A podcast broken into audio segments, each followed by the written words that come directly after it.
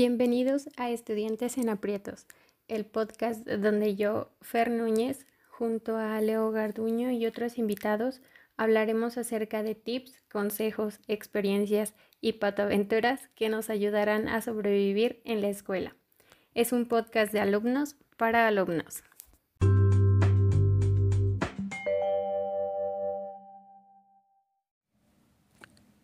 A todos, hola Fer, agradecemos a todos por enviarnos cada una de sus preguntas para hacernos la vida estudiantil más fácil. Hola Leo, gracias por estar otro podcast con nosotros. El día de hoy hablaremos sobre algo que muchas personitas nos han estado pidiendo. De hecho, vamos a escuchar algunos audios para introducir nuestra conversación de hoy.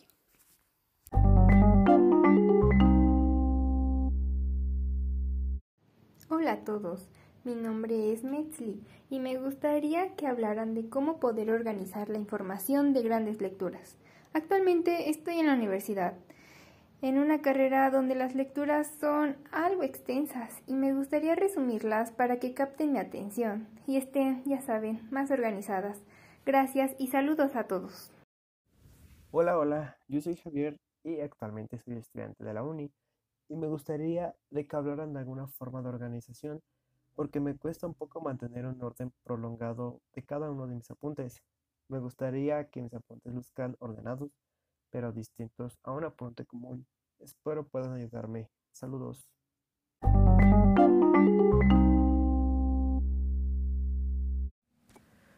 Bueno, sí que ser estudiante de universidad nos hace la vida más experimental y a veces ocupa hasta más no poder. Yo creo que por eso es necesario siempre mantener un orden en todo. Lo bueno es que hoy tenemos a dos amigos que nos ayudarán a hablar más sobre este tema. Ellos son Nereo, estudiante de odontología en último semestre. Hola a todos. Y Lupita, amiga de la Facultad de Medicina, que bueno, ya sabemos que para estar en medicina debemos de ser muy hábiles en la organización de los apuntes, ¿no, Lupita? Hola, hola, es un gusto estar aquí, gracias por la invitación. Efectivamente, creo que es necesario saber cómo resumir nuestra información, pero a la vez tener las ideas principales presentes y la idea central del texto, eh, para mantener no solo nuestros apuntes ordenados o bonitos, sino realmente que nos sirvan a la hora de estudiar. Y no solamente en medicina, creo que es en todas las carreras, en todos los niveles educativos. Eh, nos ayudan a estudiar, a repasar, eh, a recordar ideas, conceptos, datos realmente importantes. Bueno, sí tienes razón. En cualquier carrera es necesario mantener un orden para poder tener a la mano todo aquello que queramos. ¿Tú qué piensas, Nereo? Yo también estoy de acuerdo con Lupita. Desde mi experiencia y para estar en mi último año, puedo decir que yo también estuve buscando muchas formas para tener mi información organizada y de una manera que a mí me gustara. Bueno, Em, sí que a todos a veces se nos dificulta organizar nuestros apuntes, pero Lupita, Nereo, ¿de qué manera pudieron llevar o hacer llevadera toda esa carga de información? Pues bueno, al principio, por ser una cantidad de información extremadamente amplia, no sabía qué datos eran realmente importantes, qué era la idea principal o secundaria y no sabía ni cómo ocupar un organizador gráfico. Mis organizadores gráficos terminaban saturados, saturados de información, perdón. Y bueno, creo que en mi caso, con un poco de tiempo, dedicación e información, pude ir adaptando los organizadores gráficos en mis apuntes y la verdad es que me salvaron la vida. ¿Verdad que sí? Lupita tiene razón. En mi caso, y como dices, los organizadores gráficos te salvan la vida porque aparte de que te ayudan a tener organizada la información, te dan aprendizajes significativos y puedes desarrollar habilidades de pensamiento. Ahora que lo dicen, yo tengo muy poco utilizándolos y puedo asegurar que me han ayudado para entender mejor mis apuntes. Ayudan a reforzar la comprensión y agregar nuevos aprendizajes. Además he podido retener y recordar lo que estudio, entonces a mi parecer son un muy buen método. Estoy de acuerdo con ustedes, porque a mí me han facilitado pues mucho la información de mis clases, pero yo tengo una preguntita y a lo mejor pues supongo que las personas que nos escuchan también, más por aquellas eh, quienes mandaron sus preguntas sobre este tema específico. Em, y la pregunta es, ¿Qué tipo de organizadores gráficos ocupan? En mi caso, he ocupado varios, pero creo que me he acoplado más a los mapas conceptuales, que bueno, como su nombre lo dice, se forman a base de conceptos y se unen por conectores.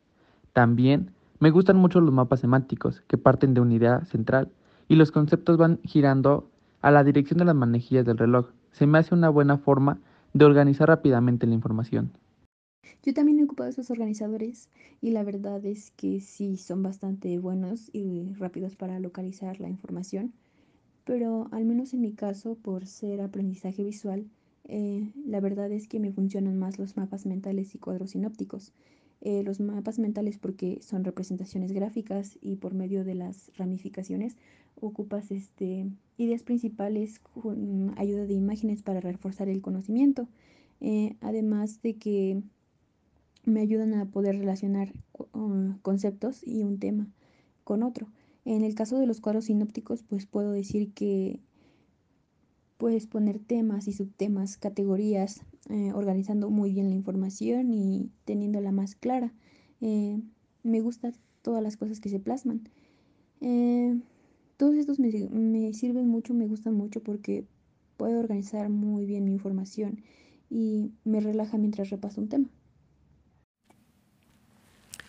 Ambas ideas me gustan bastante y tienen toda la razón. Hace un par de semanas estaba leyendo sobre eso porque quería saber más sobre esta onda y encontré el nombre de otros organizadores como los diagramas de causa-efecto, que son conocidos también como diagrama de espina de pescado por su estructura. Em, encontré también las líneas de tiempo que creo que sirven más para organizar sucesos de alguna historia, las fechas de un acontecimiento y varias de esas cosas. Otro organizador es el organigrama, que bueno, es más para una representación de jerarquía en una estructura o tema. ¿Tú qué opinas, Fer? Bueno, yo estoy de acuerdo con ustedes. A mí me gustan mucho los organizadores gráficos que, que acaban de, de decir. Además de que mi experiencia con ellos pues ha sido, ha sido muy bonita y me ha gustado mucho ocuparlos.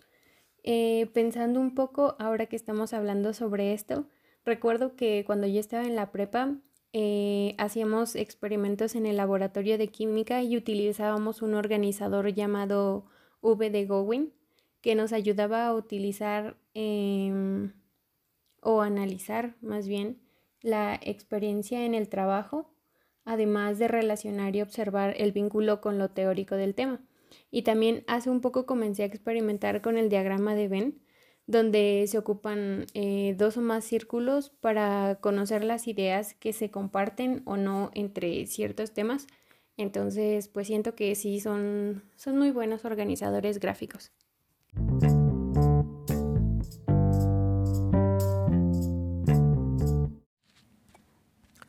Bueno, ahora que ya sabemos que los organizadores gráficos nos ayudan a tener un mayor control y resumen sobre un tema, nosotros creemos que si les interesó deberían de implementarlos de manera adecuada y buscando las especificaciones de cada uno. Así es.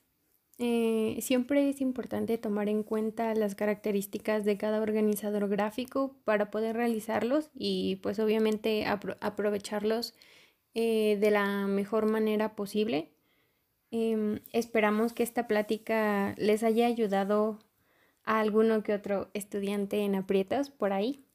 Y por supuesto, gracias a nuestros oyentes, Javi y Metzli por sus preguntas y a nuestros invitados de hoy por compartirnos de un poquito o un poquito de su experiencia con estas herramientas de trabajo. Muchas gracias por la invitación. Gracias, hasta pronto. Gracias por escucharnos. Hasta la próxima emisión. Y recuerden, este es un podcast de estudiantes para estudiantes.